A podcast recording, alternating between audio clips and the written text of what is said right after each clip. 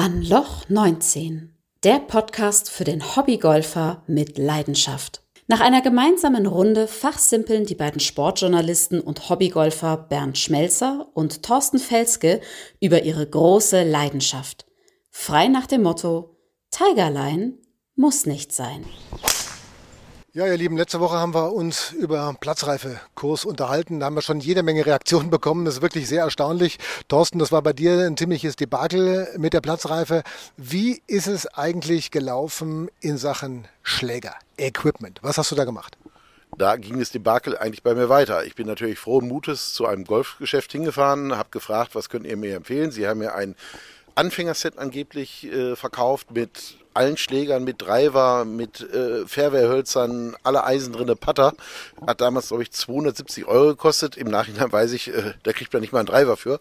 Und Konntest du aber gar nicht bedienen auch, ne? A, waren es viel zu viele Schläger und es waren, wie sich dann herausstellte, die völlig falschen für mich gewesen. Das ist natürlich dann ganz schlecht. Äh, was hast du dann gemacht? Ich habe natürlich damit erstmal gespielt, aber ich bin auch damit nicht glücklich geworden. Ich habe am meisten im Boden reingebrettert und wie sich äh, später herausstellte, waren die Schläger, die Schlägerköpfe viel, viel zu schwer für mich gewesen. Bei mir war es ein bisschen anders, muss ich sagen. Ich habe auch ein Set bekommen, aber unser Pro hat mir einen Halbsatz empfohlen. Der hat gesagt, pass auf, du brauchst erstmal keinen Driver, du brauchst kein Fairway-Holz. Das war dann zwar dabei bei den sechs Schlägern, die ich gekauft habe. Und es war ein Einsteigerset mit einem relativ weichen Schaft. Also, und ein ganz normales Standard-Set im Endeffekt. Das hat er bestellt gehabt bei sich, hat auch ein sehr fairen Preis gemacht, muss ich sagen. Also immer nicht über den Tisch gezogen worden. Und mit dem haben wir dann mal angefangen zu spielen. Mit dem habe ich relativ lang gespielt, weil ich mit den Schlägern eigentlich relativ gut zurechtgekommen bin, aber er ist immer daneben gestanden und hat gesagt, auf gar keinen Fall. Du nimmst jetzt nicht den Driver, du nimmst nicht das Dreierholz, du nimmst nur die Eisen und versuchst dadurch erstmal einen Rhythmus zu kriegen und ein Gefühl zu kriegen für die Schläger, weil das ist das Wichtigste. Und dann ärgerst du dich auch nicht und lernst auch nicht irgendwas komplett Falsches. Also bei den Schlägern war es ihm ganz wichtig, dass man nicht zu viele Schläge hat am Anfang. Ein Putter, ein Pitcher, ein Sandwich, das Eisen 9 und das Eisen 7 im Endeffekt. Das waren so die fünf Schläger, die wir äh, unbedingt haben wollten. Und mehr hat er gesagt, brauchst du gar nicht. Und das fand ich ehrlich gesagt auch die richtige Entscheidung. Ja, das war dein Glück, dass du weiterhin einen Golflehrer hattest. Den hatte ich ja nicht, sondern unsere Platzreife war beendet. Und wie ich letztes Mal schon erzählt hatte, ich konnte nicht Golf spielen, hätte sie nie bestehen dürfen und war dann allein gelassen worden. Dann wurde mir in einem Golfshop halt das falsche Schlägerset empfohlen wie sich da rausstellte. Und damit habe ich dann aber natürlich erstmal viel gespielt. Man dachte ja, irgendwann muss es ja äh, klappen. Und dann war ich bei einem Charity-Turnier gewesen und dort habe ich dann einen Fitting-Gutschein gewonnen. Oha, und was hast du damit gemacht? Ich habe mich natürlich erstmal erkundigt. Ich hatte dann Leute auch kennengelernt, die Golf spielen können. Und die haben gesagt, nee, mach das mal, mal gucken, vielleicht läuft es dann. Bin da da hingegangen. Aber ich muss sagen, mein Golfstart, werdet ihr jetzt hören, geriet immer mehr zum Debakel. Ich habe beim Fitting den Ball nicht getroffen, aber hat mir trotzdem ein Schlägerset verkauft. Oh, das ist interessant, weil also du hast eigentlich mit dem gefitteten Schläger schlechter gespielt als mit dem nicht gefitteten und hast ihn trotzdem genommen. Ja, man war ja damals neu und das Kuriose war, es, mich hat damals eine Professional-Golferin gefittet. Und da vertraut man natürlich auch. Aber ich habe den Ball nicht einmal richtig getroffen. Das muss man äh, dazu sagen. Jetzt habe ich Probleme mit dem linken Fuß, das habe ich auch gesagt. Daraufhin hat sie mir ganz, ganz leichte Schläger verkauft, die, wie sich dann auch wieder rausstellt im Nachhinein, äh, zu leicht waren für mich. Was würdest du im Nachhinein dann sagen? War das Fitting zu früh? Hätte man vielleicht sagen sollen, man geht doch nochmal eher irgendwie zu einem Golflehrer, lässt sich nochmal beraten, der den Schwung nochmal analysiert? Oder was würdest du den Leuten jetzt raten aus deiner Erfahrung raus? Also erster Schlägersatz falsch gekauft, Fitting hat dich auch nicht vorangebracht. Was würdest du im Nachhinein machen? So, Fitting würde ich immer erst machen, wenn man einigermaßen Golf spielen kann. Wenn man den Ball zumindest trifft, dass das Bällchen fliegt. Wie gesagt, das ging bei mir gar nicht und ich habe jetzt auch von anderen Fittern gehört, dass man mir hätte auch gar nichts verkaufen dürfen. Man hört immer, man soll gleich fitten gehen, sehe ich es nicht so. Man soll erstmal ein Anfängerset, da gibt es auch verschiedene Möglichkeiten. Das zu holen kann man auch gebraucht kaufen. Wenn man ein bisschen Ahnung hat, aber man sollte sich einen Golflehrer nehmen, der einen dazu auch berät. Das ist mein Tipp dafür eigentlich. Also habe ich im Endeffekt im Nachhinein gesehen, habe ich Glück gehabt? Und ich ordentlich Pech und hat mich mehr Geld gekostet, als hätte ich das gleich gemacht. Und deshalb machen wir auch den Podcast, um euch vor solchen Sachen zu warnen, was mir alles widerfahren ist. Hand aufs Herz, wie viel hast du rausgeschmissen?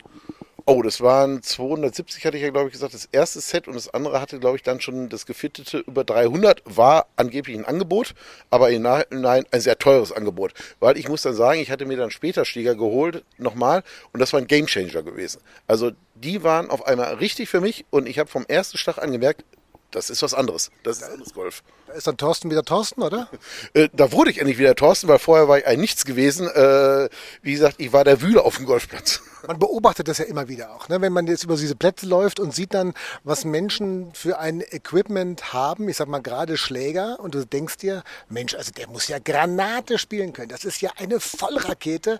Und dann hat er im Flight teilweise ja auch als Mitspieler, äh, einen 16, 17, 18 Schläger im Bag, ja, und überlegt sich bei jedem Schlag, Mensch, nehme ich den, ist das der 50 Meter Schläger, der 40 Meter Schläger oder der 80 Meter Schläger?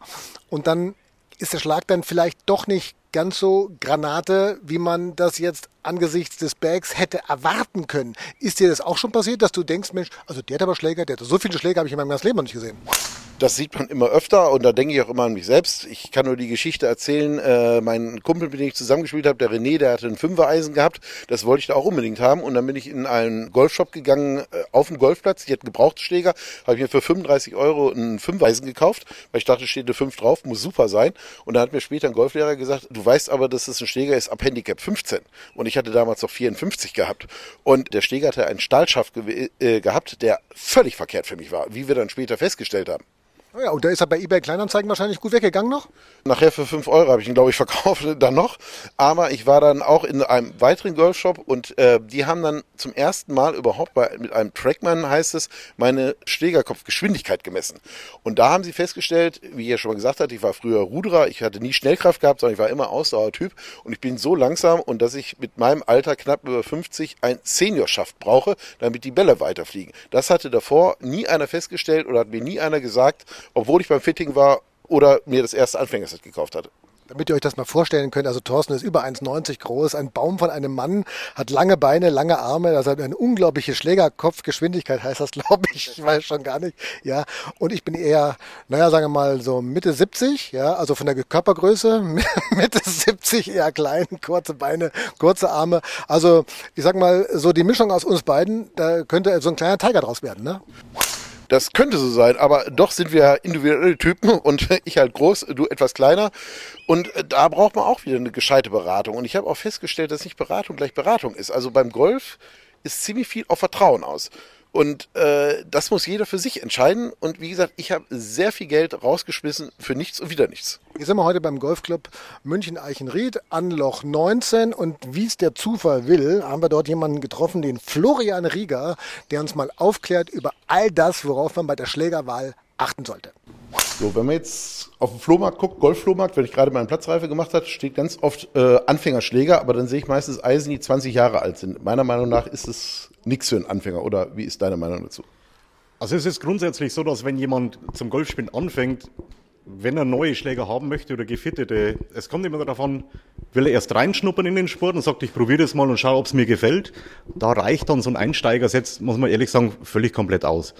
Wenn ich aber dann sage, okay, ich habe Spaß an dem Sport gefunden und ich möchte da dabei bleiben, dann macht es halt Sinn, sich generell Schläger fitten zu lassen, weil es halt einfach verschiedene Schwungtypen und natürlich auch Geschlechter gibt und alles. Worauf muss ich denn achten oder was gibt es denn da für verschiedene Sachen, was wir auf, beim Fitting geachtet?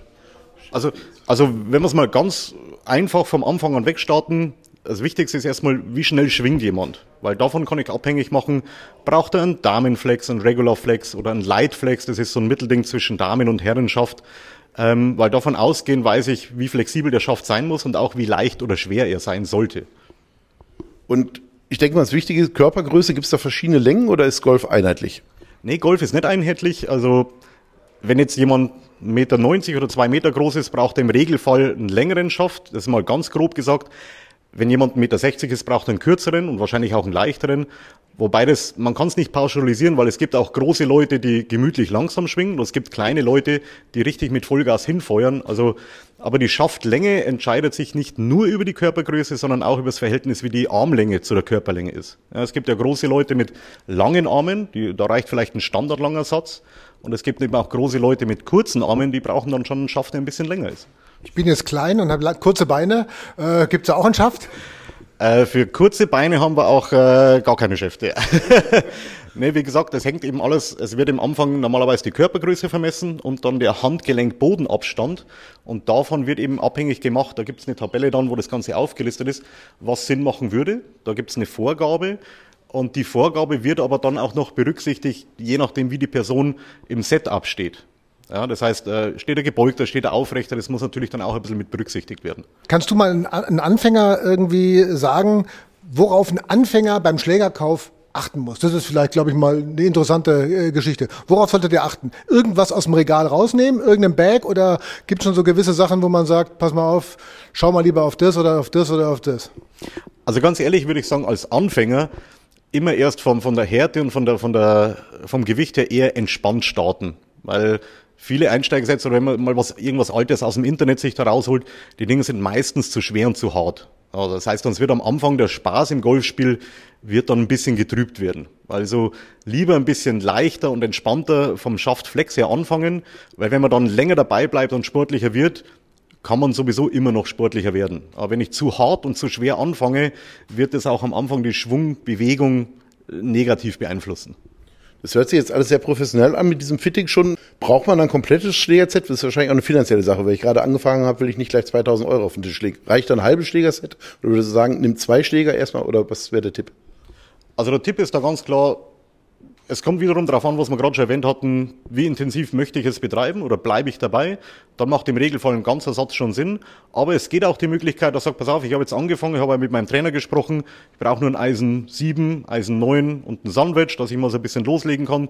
Die würde ich allerdings dann auch fitten lassen, weil dann hast du den Vorteil, wenn du dann nach einem halben Jahr sagst, so, pass auf, jetzt bin ich da richtig drin, jetzt möchte ich ein bisschen mehr, dann hast du die spezifischen Vorgaben schon von den Schlägen, die gefittet wurden und kannst dann einfach aufstocken. Wann macht jetzt ein Fitting Sinn? Ich muss aus eigener Erfahrung jetzt versprechen, damit du Bescheid weißt. Ich war beim Fitting gewesen, hatte ich gewonnen gehabt, ich hatte gerade angefangen. Ich habe nicht einen Ball getroffen, habe gesagt, kein Problem, du hast die und die Schläger. Damit habe ich drei Jahre lang gespielt, da habe ich mir andere geholt und das war ein Gamechanger. Das waren einfach die falschen Schläger, weil die zu leicht für mich waren.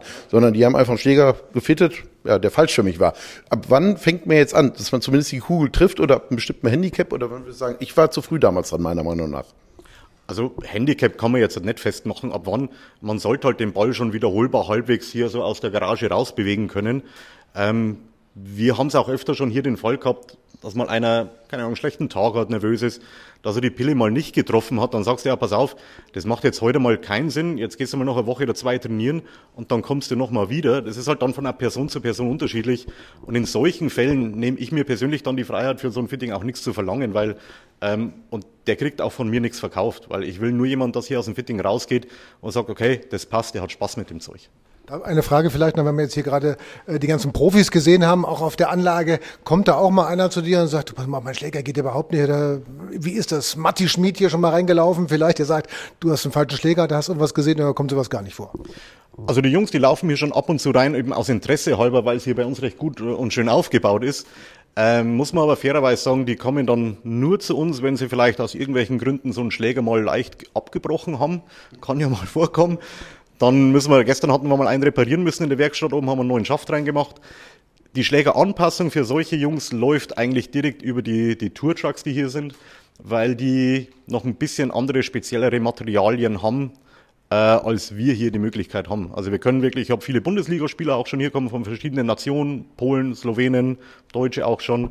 Aber die Tour-Jungs, die wenden sich dann immer an die Tour-Trucks selber, weil da wird's dann schon extrem spezifisch. Also sehr interessante Einblicke, die er da gegeben hat, der Flo. Und wir hatten ja in der ersten Folge, der eine oder andere hat sich vielleicht verpasst, schon mal mit dem Bundestrainer, mit Uli Eckert gesprochen. Und der hat auch noch ein paar Tipps, was man genau beachten soll, wenn es um das Thema Schlägerball geht.